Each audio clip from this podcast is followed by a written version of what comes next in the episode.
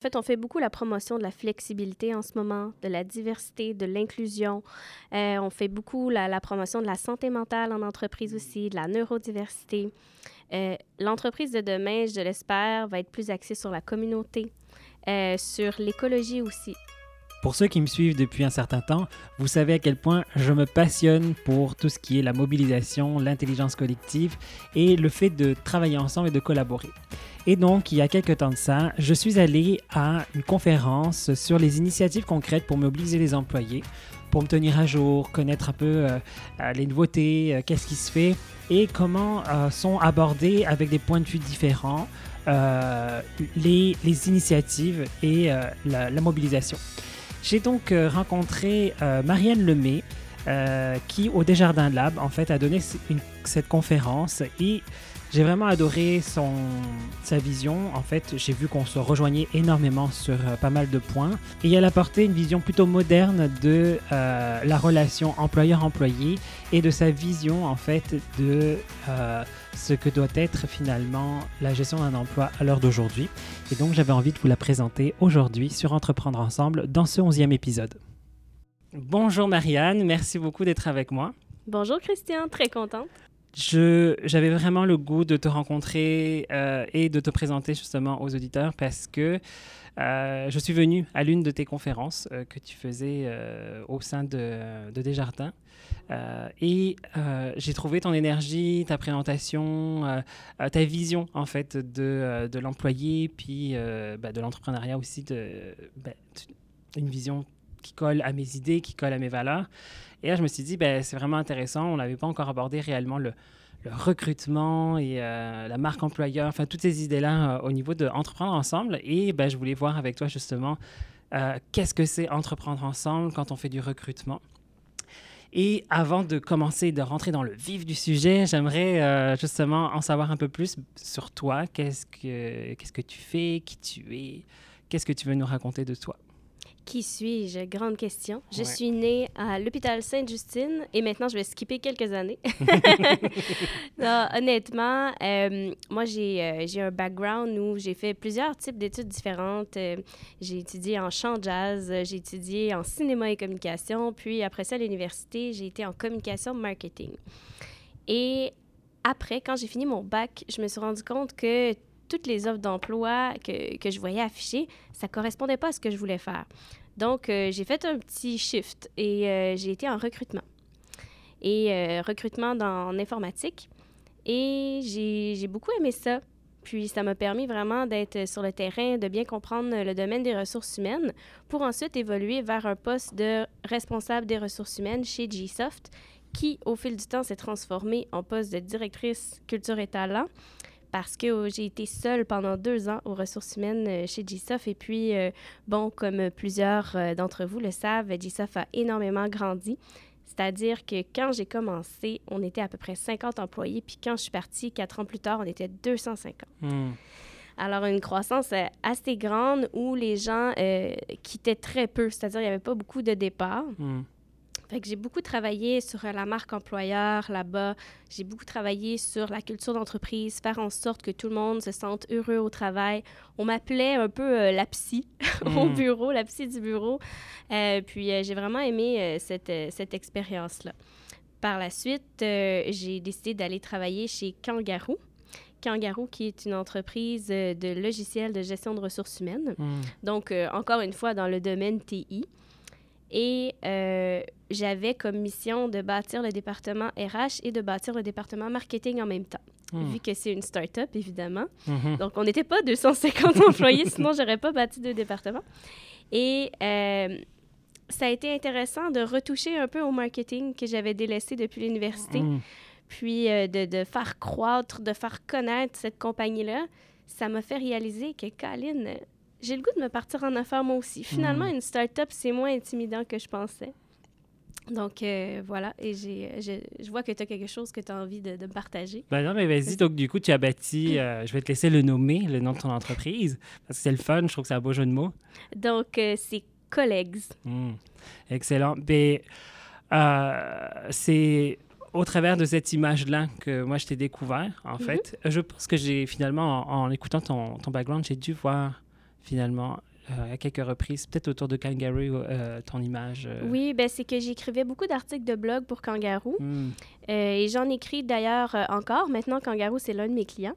Hmm. Et bon, j'ai écrit à environ un article de blog par mois pour eux. J'ai fait des vidéos aussi. Donc, ça m'a vraiment permis de, de de développer ma marque personnelle, si je peux dire. Et c'est ce qui a beaucoup facilité mon, mon transfert vers l'entrepreneuriat. Mm. Mm. Euh, en fait, du coup, ça m'allume plein de questions, en fait, parce que euh, moi, ce que j'ai envie de savoir, c'est justement ta démarche qui t'a amené à, vouloir devenir entrepreneur. Puis, qu'est-ce qui t'a autant allumé, euh, justement, dans le recrutement, dans tout ce qui était RH. donc, raconte-moi, qu'est-ce qui a allumé ces, ces flammes-là, en fait? Mm. Ben, à la base, moi, je pensais pas du tout être entrepreneur. Hmm. J'avais pas ça dans l'idée du tout. Il euh, y a des gens qui m'ont dit hey, il me semble que je te verrais. Puis je disais Ben, voyons donc. je, je le voyais pas. Et pourtant, j'étais une entrepreneur née, mais sans m'en rendre compte. Et en fait, ce qui me faisait le plus peur, c'était, c'était même pas une question d'argent, parce que je suis pas quelqu'un qui, qui dépense euh, tant que ça ou quoi que ce soit. Puis je viens d'une famille de musiciens, euh, hmm. donc euh, il y avait peu d'argent, mais beaucoup d'amour. Hmm. en fait, ce qui, ce qui m'effrayait, c'était de trop travailler, parce que je prends les choses tellement à cœur, puis je me disais, si en tant qu'employé, je me donne à 200% qu'est-ce que ça va être quand ça va être ma propre entreprise? Hmm. Et c'est là que j'ai réalisé que finalement, je peux donner mon, mon 200% Peu importe où est-ce que je vais être, je vais le donner mon 200% Fait que tant qu'à faire, je vais passer du temps à réaliser mon rêve plutôt que réaliser celui des autres. Hum, hum. Puis, euh, c'est sûr que sur le plan personnel, moi, j'ai eu un diagnostic de cancer. Hum. Et ça m'a vraiment ouvert les yeux sur qu'est-ce que j'ai envie de faire. Puis, c'est là que j'ai réalisé que ce que j'avais envie de faire, c'est d'aider plus qu'une organisation à la fois et j'ai pas envie d'être une infidèle, c'est-à-dire de changer d'entreprise à tous les deux ans. Puis en, faisant euh, mes, mes, articles de blog et mes vidéos chez Kangaroo, ça m'a vraiment donné envie d'aider encore plus de gens en mmh. même temps. Et la consultation, c'est ça que, que, ça me permet de faire. Mmh, mmh. Puis c'est sûr que euh, le, le, cancer, c'est vraiment une rude épreuve. Puis quand euh, j'ai été mis au pied du mur, carrément, qu'on m'a dit regarde, d'ici deux semaines, tu vas savoir si tu as des chances de, de, mourir pour de vrai bientôt ou pas. Mm, mm. Puis, euh, à ce moment-là, j'ai dit, qu'est-ce que je fais là? Mm. Si je reste en vie, j'ai eu une deuxième chance à la vie, je vais pas la gaspiller. Puis, j'ai le goût d'inspirer de, les gens, puis de, de, montrer aux gens que que, tu sais, c'est pas parce que euh, on te dit depuis que, tu sais, on, est quand même conditionné à être un employé depuis, tu sais, à l'école. Complètement. Exactement. Fait que, tu sais, quand, euh, tu sais, partir en affaires, ça, semble être un risque pour bien des gens. Mais ce que j'ai remarqué, c'est que c'était beaucoup moins risqué en tant que tel quand tu fais une business de service. Tu n'as pas d'investissement à faire nécessairement au départ. Les euh, enjeux sont complètement différents, effectivement. Exactement. J'ai demandé un prêt de quoi? 10 000 puis c'est tout, là. Sais, ça n'a pas été... Euh, ça n'a pas été super complexe. Puis au pire, ça marche pas, qu'est-ce qu'on fait? Bon, on se retrouve une autre job. Je veux dire, on n'a pas besoin d'acheter de machinerie, d'embaucher 50 employés. Donc, on n'a peut-être même pas besoin de locaux à ce moment-là aussi. On peut travailler chez soi, euh, effectivement. Vrai. Exactement. C'est comme ça que, que ça a commencé. Puis pour le, ce qui est du domaine des ressources humaines, en fait, c'est que je remarque que dans les entreprises, il y a beaucoup de compagnies qui ont envie de changer leur culture d'entreprise, qui ont envie de changer leur marque employeur, mais souvent, ils savent pas par où commencer. Mm-hmm. Et c'est là où moi, j'aime ça arriver dans l'entreprise et dire, c'est quoi toutes vos idées? C'est quoi vos processus en ce moment? Qu'est-ce qui se passe? Puis là, on fait un peu l'analyse de tout ça. Puis bien souvent, les gens, ils ont la solution. C'est juste qu'ils ne savent pas comment la mettre en œuvre. Mm, tout à fait. Donc, ça, euh, j'ai l'impression qu'il y a beaucoup d'entreprises qui euh, s'appuient sur la pénurie de main-d'œuvre pour dire, euh, un peu comme une excuse, tu sais, de, dire Ah, ben il y a la pénurie, donc on recrute pas. Mais tu sais, il y a tellement de choses qu'on peut faire pour attirer les gens. Puis, j'ai des clients qui me disent des fois Ah, moi, écoute, à l'interne, tout va bien, fait que mon projet que je veux faire avec toi, c'est seulement à l'externe. Puis là, ce que je leur réponds, c'est Si ça allait si bien à l'interne, est-ce que vous auriez des enjeux de recrutement? Mm-hmm. Et là, ça soulève des questions, puis on se rend compte qu'il faut gratter le, bobo à l'interne avant d'aller vers l'externe. Mm. Donc, c'est ça que collègues se concentrent vraiment sur ces deux aspects-là, sur l'interne et l'externe. Puis, euh, c'est vraiment dans l'attraction, la motivation, puis la fidélisation des employés. Ensemble, valorisons de nouvelles pratiques de travail, de collaboration, afin de faire émerger des projets porteurs de succès tout en ayant un impact social et environnemental. Ce podcast vous propose des rencontres d'entrepreneurs de cœur qui vous offrent des astuces pour vous permettre de développer votre projet. Alors, euh, je t'ai entendu parler, puis j'ai envie de faire des liens un peu, pas improbables, mais des liens entre plusieurs choses que tu as dites. C'est euh, toi-même, tu avais envie de, ne pas être infidèle envers une entreprise et donc fidèle à plusieurs finalement, en ayant la possibilité justement d'aller vers plus d'entreprises qu'une seule. Est-ce qu'il y a un lien entre justement les employés à l'heure d'aujourd'hui, leurs désirs, leur fait justement peut-être de changer facilement de travail, surtout ici au Québec? Euh, et puis selon certains domaines, effectivement, hein, tous les domaines ne sont pas aussi euh, vastes en termes de possibilités, euh, d'employabilité en tout cas. Et donc, quel lien tu fais justement entre ce désir d'être fidèle à plusieurs plutôt qu'à une entreprise et les employés d'aujourd'hui, par exemple? Est-ce qu'il y en a un? Bien, c'est sûr que premièrement, les employés sont beaucoup plus nomades qu'avant. C'est-à-dire qu'ils vont rester deux, trois ans, dépendamment du secteur d'activité, comme tu l'as mentionné. Mm.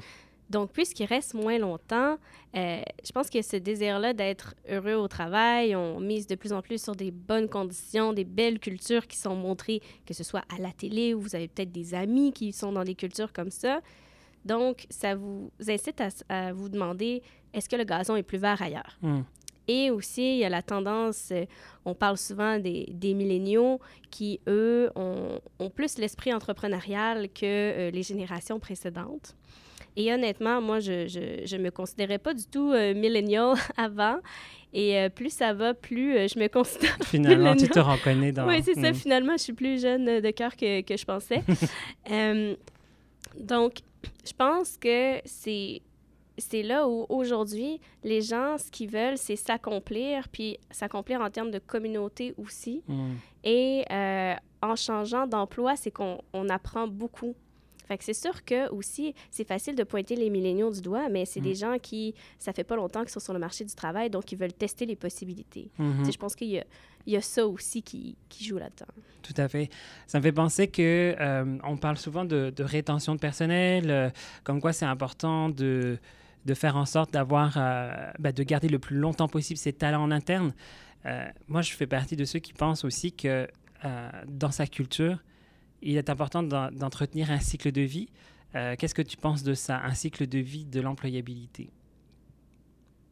Qu'est-ce que tu veux dire par cycle de vie? Alors justement, euh, dans le sens que ben, tu vas nécessairement accueillir euh, des, nouveaux, des, employés, des nouveaux employés, mais, euh, mais on veut les garder le plus longtemps possible, comme mhm. si on avait encore l'espoir et le rêve ultime que on allait passer, enfin, nos employés allaient passer 30 ans, 40 ans dans notre entreprise et que, ben, ça serait ça jusqu'à jusqu'à toujours. Est-ce que c'est encore envisageable? Euh, est-ce que, selon toi en tout cas, puis euh, euh, est-ce qu'il n'y a pas quelque chose à, penser par rapport à ça? Parce que ben, il y a d'autres d'autres façons de vivre et de, de, penser le travail, comme tu l'as nommé à l'instant. Donc, quelle est ta vision par rapport à ça? Tout est possible. il y a des gens qui peuvent rester 30 ans, 40 ans. J'en ai rencontré. ça m'impressionne beaucoup. Honnêtement, c'est des gens patients aussi. Hum, hum. Mais là, on est plus dans les catégories baby boomers, c'est encore à l'heure d'aujourd'hui, 30-40 ah, ans. Ah oui, c'est sûr que c'est pas un milléniaux que ça fait 40 ans qui est à la même place, ça, euh, on s'entend là-dessus. Je pense que les entreprises euh, devraient fidéliser, mais pas nécessairement à tout prix. Hmm. C'est-à-dire que le but, c'est pas d'avoir le meilleur score de taux de rétention, mais plutôt de, que l'ambiance soit agréable du début jusqu'à la fin. Hmm. Et il faut faire attention de créer une belle ambiance pour les gens qui quittent.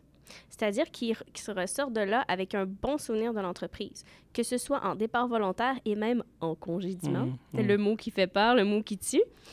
Euh, je pense que de créer euh, justement toutes ces phases-là du cycle de vie de, de l'employé, d'avoir conscience de ses valeurs, de son identité, de sa culture tout au long de ces phases-là, c'est important. Et euh, par exemple, tu sais, c'est ça. D'une phase à l'autre, ça va. il, faut, il faut garder ce corps-là. Mhm. J'aime beaucoup ce que tu dis là parce que je pense que j'ai l'impression qu'on a tendance à éviter, comme tu disais par exemple, le mot, euh, le mot qu'il ne faut pas dire, le congédiement. Euh, le vol de mort le vol de mort. exactement. C'est exactement l'image que j'avais en tête. C'est là où on voit qu'on est des milléniaux finalement. Et voilà, et voilà on s'est trahi. Mais effectivement, euh, il y a... Moi j'ai l'impression, puis je vais t'exposer un peu mon, mon idée théorique, puis tu pourras débattre là-dessus. Je, je, trouve ça vraiment intéressant. C'est que il y a des stratégies à mettre en place qui sont, qui sont différentes, c'est-à-dire même au niveau concurrentiel, ou euh, c'est comment euh, on peut penser l'employabilité plus que dans un, dans un écosystème unique qui est donc juste l'entreprise, mais dans un écosystème plus complexe qui est bah, euh, ma ville, ma région, et avoir des, des relations avec mes concurrents, alors je mets des gros guillemets, on ne le voit pas en podcast évidemment, mais euh, mes concurrents, avoir une stratégie, une relation peut-être aussi différente en fait avec euh, euh, les collaborateurs ou les concurrents de, l'écosystème. Qu'est-ce que tu penses en termes de stratégie qui, qui peut être intéressant ou qu'est-ce que tu peux voir ou envisager ou bref? C'est sûr que pour innover, il faut savoir qu'est-ce qui existe. Hmm. Ça, c'est la base. Puis ça, ça, se fait en apprenant à connaître ses concurrents, en apprenant à savoir c'est quoi qu'ils offrent euh, à leurs employés, c'est quoi leur processus, c'est quoi leur valeur, puis comment on peut faire pour se différencier par rapport à ça. Puis on est beaucoup dans le numérique, c'est-à-dire qu'il y a plusieurs stratégies qu'on peut faire au niveau des médias sociaux pour aller chercher ces gens-là. Mais des fois, ça peut être aussi banal que d'avoir une pancarte à l'extérieur qui dit on embauche. Tu sais, Ça mmh. dépend tellement du secteur d'activité. Ça dépend, est-ce que votre cible, elle va sur les médias sociaux ou non, euh, ou c'est des gens qui se promènent dans le quartier industriel, des manutentionnaires qui se cherchent un emploi. Tout à fait. Fait qu'il faut vraiment axer ces stratégies de recrutement sur le persona candidat, c'est-à-dire le profil typique de vos candidats. Et dans le cycle de vie, euh, justement, par exemple, de, de se séparer d'un employé pour euh, euh, une quelconque raison, est-ce qu'on peut envisager euh, de se dire, ben, justement, je relationne avec d'autres entreprises, pas que au niveau concurrentiel ou fournisseur ou quoi que ce soit, mais aussi en envisageant une stratégie d'employé par rapport à ça aussi? Est-ce que c'est quelque chose que tu as déjà vu? Est-ce que c'est quelque chose qui, selon toi, peut se faire? Bien, en faisant des événements de réseautage dans la, région, dans la région. Pardon. Donc, euh, par exemple, en, en, faisant des événements à vos locaux. Si vous avez des super beaux locaux, vous pouvez inviter les, les, gens qui sont aux alentours, puis ça va intéresser des employés qui travaillent peut-être à côté, qui disent Ah, c'est le fun, nous, on n'a pas telle affaire, mm. l'ambiance a l'air intéressante. Fait que là, on titille l'intérêt, puis on peut garder cette, cette relation-là avec ces gens-là pour que la journée où leur emploi se termine chez le compétiteur, qui pense à nous? L'objectif là-dedans, c'est pas de les poker à tous les jours puis qu'ils nous trouvent euh, vraiment fatigants. Mm. c'est plutôt de dire, euh, de faire du bruit de façon euh, répétée, de façon constante. Parce que ce qui fonctionne dans la vie, c'est vraiment la constance. Mm. si on fait un peu de bruit, un peu tout le temps, les gens pensent à nous, ils se rappellent de nous. C'est la même chose que tu t'en vas à, la pharmacie. Puis là, tu as le choix de plein de tubes de pâte à dents. Mm. OK? Personnellement, qu'est-ce que je prends? La Colgate. Pourquoi? Parce que ça fait 200 milliards de fois que je vois une annonce de Colgate à la télé. Mm. Fait que dans ma tête, c'est une marque qui est fiable parce que j'en ai entendu parler. Est-ce que c'est meilleur que Crest? Oui, non, je sais pas. Ben, mm. c'est la même chose. C'est se rendre disponible, se rendre, d'être euh, présent le plus possible euh, de, de, façon constante, finalement. exact. C'est d'assurer une présence, que ce soit en personne dans des événements ou une présence en ligne qui est constante. Ça n'a pas besoin d'être à tous les jours, à toutes les semaines. Ça peut être une fois par mois. Mais si les gens ils voient que c'est constant, ben là, ils vont penser à vous. Et euh, du coup, j'ai envie de poser la question encore une coche au-dessus, enfin encore une un autre niveau, une autre couche. Est-ce qu'on pourrait s'imaginer euh, que en connaissant bien, par exemple, les désirs de, nos employés, par exemple, leur, euh, leur niveau de défi qu'ils recherchent, qui fait que pour garder leur motivation constante, est-ce qu'on pourrait envisager qu'il puisse y avoir euh, justement du, alors, ça va être très mal dit parce que l'employé n'est pas une marchandise, mais de l'échange d'employés. Est-ce qu'il pourrait y avoir des portes ouvertes justement entre entreprises qui pourraient se dire, ben, écoute, en ce moment, il y a un super défi qui correspond à tes motivations euh, à côté? Ou euh, j'ai entendu que, tu, euh, que là, en ce moment, les défis sont plus, sont plus très motivants pour toi. et je sais qu'il y a des opportunités ailleurs parce que j'ai des relations avec d'autres partenaires ou collaborateurs ou autres X concurrents éventuellement. Est-ce qu'on peut, euh, tu as déjà vu ça aussi, est-ce que c'est on peut envisager euh, de se partager ou que moi, en tant qu'employé, je peux envisager justement euh, une infidélité fidèle? Oui, ben en fait, moi, je l'ai déjà vécu. Hmm. J'étais allée passer une entrevue pour une entreprise, puis la dame qui a fait l'entrevue, à la fin, elle m'a dit Écoute, j'adore ce que tu m'as dit, mais clairement, l'environnement qui te convient, c'est plus où est-ce que mon mari travaille. Mmh. Mmh. et puis, j'ai été visiter l'autre place et j'ai dit, effectivement, c'est beaucoup plus moi, je me reconnais ici. Et euh, j'ai trouvé ça très, très noble de sa part de, de faire ça. Puis, ici, il y a plus d'entreprises qui faisaient ça, tu sais, parce que le but, c'est pas de trouver le meilleur candidat, c'est de trouver le candidat qui fit le plus mmh. avec votre entreprise. Puis, je pense que de plus en plus, ce genre de pratique qui va se faire, parce que, comme on disait tout à l'heure, les gens sont de plus en plus nomades, et de plus en plus de consultants. Et ça, c'est comme une, une, technique de, de, consultant, mais de, de, du salarié, si on hmm. veut. En fait, c'est que l'entreprise euh, donne de la stabilité à l'employé qui ne serait pas nécessairement porté à devenir consultant, qui voit ça comme un risque, mais là, ça lui permet de le faire. Pour ça, ça prend une, une entreprise qui est très ouverte. Hmm qui n'a euh, pas de problème euh, à justement partager ses ressources. C'est quelque chose qui se fait de plus en plus. Puis euh, moi, on m'a approché pour que je fasse ça avec collègues aussi, avec mon entreprise, de, de partager des, des, des gens. J'aime pas ça le mot ressources, mais de partager des gens pour justement avancer, aller plus loin. En fait, c'est partager des compétences aussi, finalement, au travers de ça. Mais c'est vraiment intéressant. Euh, j'ai tellement de questions, justement, et par rapport à ça, mais c'est quoi l'entreprise de demain, selon toi, au niveau du rapport employé-entreprise? on va de plus en plus, en fait, on fait beaucoup la promotion de la flexibilité en ce moment, de mm. la diversité, de l'inclusion. Mm. Euh, on fait beaucoup la, promotion de la santé mentale en entreprise mm. aussi, de la neurodiversité.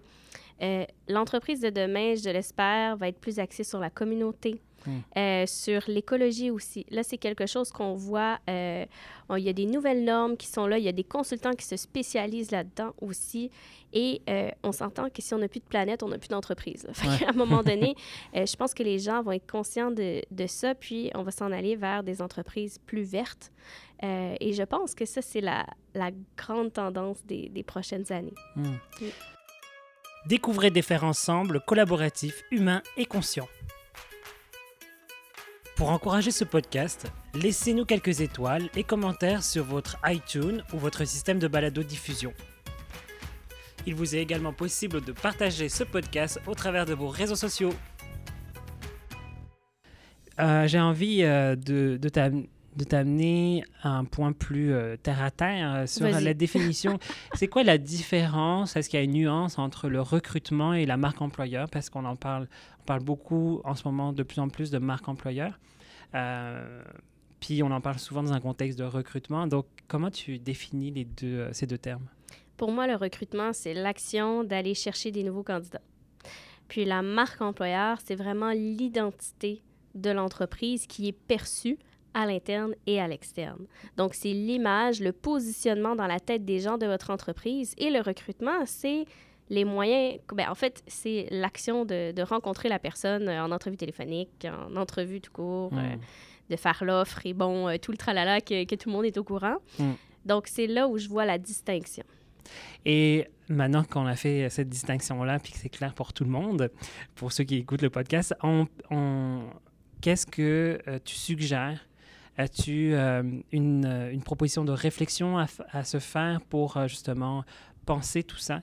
Est-ce que, quelles seraient pour toi des, des clés importantes à observer dans son entreprise? La première étape, c'est vraiment de vous bâtir des personas, des personas candidats, donc de, de, dresser un portrait typique de vos employés actuels, qui sont vos employés idéaux, et donc ceux que vous aimeriez recruter. Hmm. Et euh, c'est bon de, de, sonder vos employés pour le savoir parce que votre perception est peut-être pas le reflet exact de qui ils sont. Donc, c'est important d'aller dans l'intelligence collective, Hmm. euh, d'aller euh, les chercher, de, de, de, de leur poser des questions pour bien comprendre ça. Et une fois que vous savez à qui vous adressez, vous allez savoir comment diffuser vos messages, comment vous adresser à votre public cible. Tu sais, j'ai- un client que, euh, qui me disait qu'il vous voit ses employés. Puis après ça, dans les sondages, les employés disent Ah, on, trouve qu'il y a une distance avec les patrons. Mais c'est Ah oui. sûr, tu sais, à la maison, est-ce que tu le vous vois, ton chum? Ben, Hmm. OK, peut-être, là, mais, mais tu sais, je pense pas. Parce que, tu sais, tu veux une proximité, euh, puis pas la même qu'en couple, évidemment, mais tu sais, je pense que de- des fois, il y a des moments pour vous voyer, des moments pour tutoyer. Bref, là, je m'en vais sur une autre tangente complètement. Mais non, mais je trouve ça intéressant quand même ce que tu dis là. Je vais faire du pouce vite fait là-dessus, sans vouloir couper ton élan, mais euh, je vois la distinction entre la France et le Québec, par exemple. Oui, euh, où le, vouvoiement, le vouvoiement est là parce que c'est un signe de respect, une distinction et tout ça. Mhm. Et en fait, moi, en vivant au Québec, le tutoiement est quand même beaucoup plus euh, répandu, Mhm. exactement, démocratisé, tout ça. Puis, on, je sens pas un manque de respect pour autant dans, au travers du tutoiement. Donc, je pense que c'est une question de posture puis de relation. Qu'est-ce qu'on veut mettre en arrière de ça C'est ça, il y a tout le volet culturel aussi, qu'il y a de plus en plus de gens qui viennent travailler au Québec, qui arrivent de partout ailleurs. Mm, mm. Puis, euh, oui, j'ai parlé avec plusieurs Français pour qui le vouvoiement, c'est ça, c'était un signe de, de respect et tout ça. Puis, ils arrivent ici, puis ça, ça déconstruit un peu leur, euh, Conception. leur, leur conception. Mais, tu sais, c'est parfait, on, on travaille ensemble, c'est une communauté, puis on est là pour prendre le meilleur de chaque culture, tu sais. Excellent. Est-ce que tu avais d'autres euh, clés que tu voulais euh, proposer, euh, Donc, envisager? Ouais. Après que le, le personnage soit fait, il faut aller plus loin, évidemment. C'est de, de, de regarder quel type d'initiative on peut faire pour attirer ces gens-là. Hmm. Et bon, quel type d'initiative vous faites déjà et lesquelles vous pourriez faire. Vous pouvez vous inspirer de ce qui se fait déjà ou tout simplement vous inspirer de d'autres domaines Hmm. complètement. Par exemple, moi, à un moment donné, j'ai fait... J'étais en train d'endormir mon garçon. Hmm. Puis, euh, c'est souvent là que les idées m'arrivent parce que c'est un moment vraiment zen où, euh, de bon, détente et tout de ça. détente, exactement. Alors, l'inspiration arrive. Puis là, je lui chantais des chansons. Et je me suis dit, Hey, je préfère une description de poste chantée. Hmm. Et euh, finalement, ça a été super, euh, super le fun. En tout cas, moi, j'ai adoré faire ça premièrement.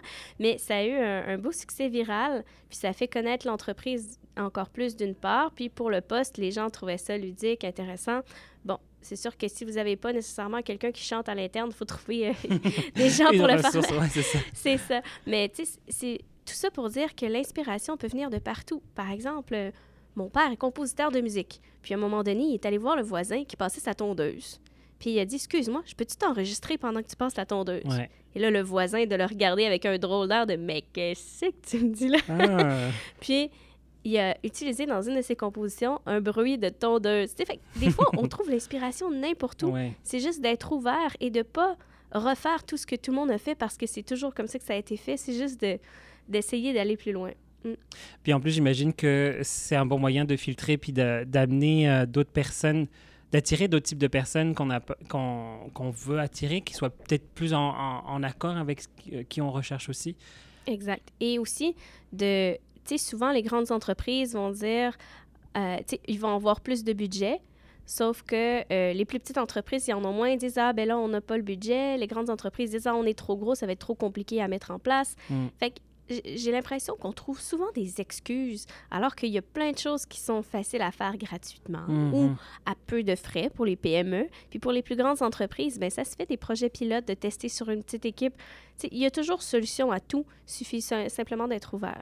Ça demande à réapprendre la créativité finalement. On a perdu un peu cet instinct euh, enfant, d'enfant de, de créer, Oui. de concevoir, de faire des liens probables. Puis je trouve que quand on a un enfant, on, on retombe un peu là-dedans, euh, puis ça fait du bien. Hmm, Tellement. Euh, les fiches de poste, euh, tu sais, comme le fait de, de- de faire appel à quelqu'un, qu'est-ce qu'on demande alors d'aujourd'hui? Euh, Est-ce que justement il faut y aller avec des tâches, puis c'est ça que tu vas faire, puis euh, voilà. Euh, Comment, comment tu, tu vois ça, toi? Je pense que les descriptions de poste doivent être différentes d'une entreprise à l'autre. C'est-à-dire que chacun devrait avoir son modèle en fonction de sa propre culture d'entreprise. Hmm. Est-ce qu'il faut inscrire les tâches? Peut-être que oui, peut-être que non. Ça dépend qu'est-ce que vous voulez mettre de l'avant. Quelque chose que je remarque est de plus en plus présent, c'est d'expliquer dans la description c'est quoi l'impact que ce poste-là peut avoir dans l'organisation et que cet employé-là Mm. peut avoir dans l'organisation. Et c'est quelque chose qui parle beaucoup et que quand euh, je l'ai inclus dans les descriptions de poste, j'ai vu que là, ça avait beaucoup de succès. Après, ça dépend, euh, tu sais, on peut faire des références aussi euh, à, à leur euh, persona, c'est-à-dire comme on parlait tantôt, on a fait une référence à Voldemort. Bon, Mm. ça dépend à qui on s'adresse, mais tu sais, ça peut être intéressant de, de le mettre selon le contexte ou une référence de gamer quand on cherche des développeurs ou, Mm. tu sais, des petites références qu'on peut faire. Le modèle traditionnel, en fait, c'est que les gens, ils mettent beaucoup d'efforts sur la description de poste, alors que c'est tout ce qu'il y a autour qu'il faut considérer. Mhm. Par exemple, où est-ce que vous allez la publier, cette description-là? Si vous la mettez sur les médias sociaux, c'est quoi le petit message de deux phrases qui va l'accompagner? C'est quoi la photo que vous allez mettre? C'est toute la démarche marketing autour de la description de poste. Parce que, tu sais, pensez-y, là. Votre CV, tu sais, quand vous recevez un CV, vous les regardez là, en tant que recruteur. Vous en recevez, vous les regardez super vite. Les lettres de recommandation, bah, dans 70% des cas, on les lit pas. Mm. Puis quand on les lit, on les lit en diagonale. Alors, la description de poste, votre candidat, est-ce qu'il va la lire au complet ou il va la lire en diagonale? Mm. Qu'est-ce qu'il retient au premier regard? Fait c'est important que le message d'accroche soit très, euh, très fort, très percutant dès le départ. Il y a quelque chose que tu as dit euh, qui m'interpelle beaucoup puisque hum, j'accompagne euh, beaucoup autour de l'autogestion ou en tout cas en- la sociocratie, enfin bref, des, des nouvelles formes de, de- de gestion, enfin des nouvelles formes en tout cas qui sont développées déjà quand même depuis beaucoup d'années, mais qui sont quand même pas si présentes que ça dans les entreprises. Euh, et de plus en plus, euh, on s'intéresse, et moi-même qui suis euh, dans une association où on est en autogestion, la question qui nous... qui accompagne notre gouvernance et la, création de nouveaux rôles, ce qu'on appelle les nouveaux rôles, qu'on pourrait voir comme des postes, c'est la raison d'être en fait. En, quoi on a besoin d'un rôle qui vienne soutenir la grande raison d'être de l'entreprise. Et euh, donc, il y a quelque chose que tu as évoqué qui m'a- qui m'amène à cette réflexion-là, c'est vraiment quelle est la raison d'être finalement d'avoir un rôle euh, spécifique qui va être porté par quelqu'un qui va venir rendre service à l'entreprise.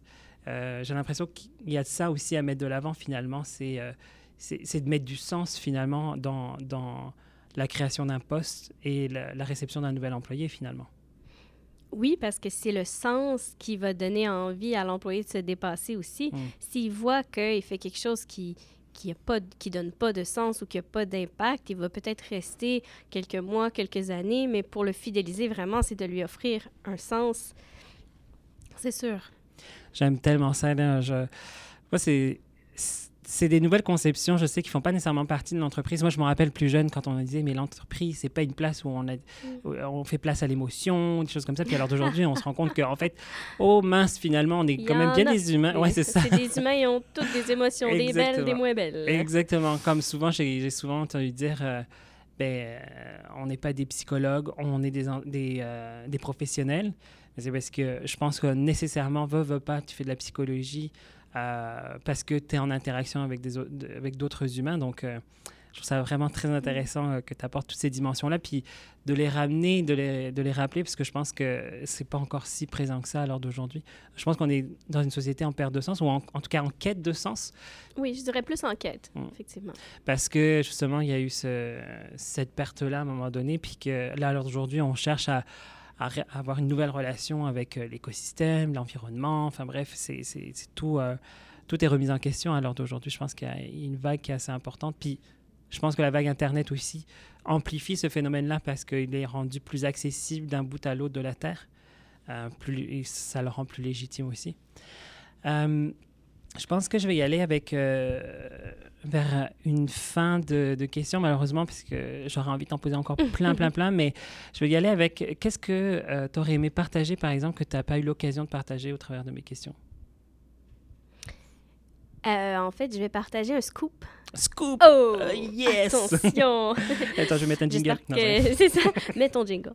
Euh, en fait, euh, Collegs va recruter en janvier. Hmm. Il va avoir un poste qui va s'ouvrir en lien avec la marque employeur. Hmm. Donc, euh, je laisse euh, traîner ça comme ça. Et euh, vous allez en savoir plus en janvier parce que j'ai pas envie de recueillir les candidatures à Noël. je vais être bien honnête, mais j'ai très hâte de vous partager le tout. Excellent. Donc, euh, les gens qui continueront à écouter ce podcast, probablement que tu vas recevoir dans le temps encore et encore des demandes, puis que tu vas pouvoir en grandir, collègue. On va pouvoir te voir grandir au travers de, de ta démarche et tout ça. C'est vraiment, vraiment super. Merci beaucoup. Où est-ce qu'on peut te retrouver? Euh, comment on peut te rejoindre, justement? Partout. Partout, cherchez. en fait, euh, sur mon site web collegs.com, K-O-L-E-G-Z.com, il y a une section qui s'appelle le textoblog. Hmm. Et ça, c'est parce que euh, je trouvais qu'on reçoit trop d'infolettres par courriel. Ça n'a plus de sens. On hmm. reçoit tellement. Donc, moi, je fais des infolettres par texto. Hmm. Et c'est une à trois fois par mois, mais plus souvent une, disons. Euh, puis c'est euh, évidemment entre 9h et 5h. je ne vais pas vous texter le soir ou la nuit. et euh, ça vous envoie des nouvelles sur l'innovation en ressources humaines, hmm. sur la culture d'entreprise, la marque employeur. C'est des nouvelles pour vous garder à jour. En... Vous recevez un texto, vous cliquez sur le lien et vous avez accès à l'article en question.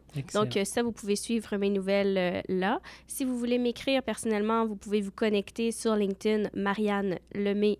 Euh, vous allez me retrouver. et puis, Collègues est disponible évidemment sur la LinkedIn, Facebook et Instagram. Super, ben, merci beaucoup, Marianne. On va pouvoir te retrouver avec grand plaisir. Moi, je te suis, puis on va continuer à jaser ensemble. Ça va être... Définitivement. merci beaucoup. Merci, bye bye. Si ce balado diffusion vous a donné envie de rencontrer Marianne Lemay, je vous invite à la retrouver au travers de son site internet et de ses réseaux sociaux sur collegs.com, K-O-L-E-G-Z. Je vous invite à vous abonner à ce balado diffusion au travers de vos systèmes de balado diffusion, iTunes, Google Play, Spotify. Si vous avez des sujets qui vous intéressent ou des questions, je vous invite à m'écrire à podcast à commercial intelligencecollective.ca pour le reste, je vous invite à partager ce balade de diffusion sur vos réseaux sociaux. Ce nouvel épisode est offert par Christian Vir, formation en intelligence collective et jeu du Tao.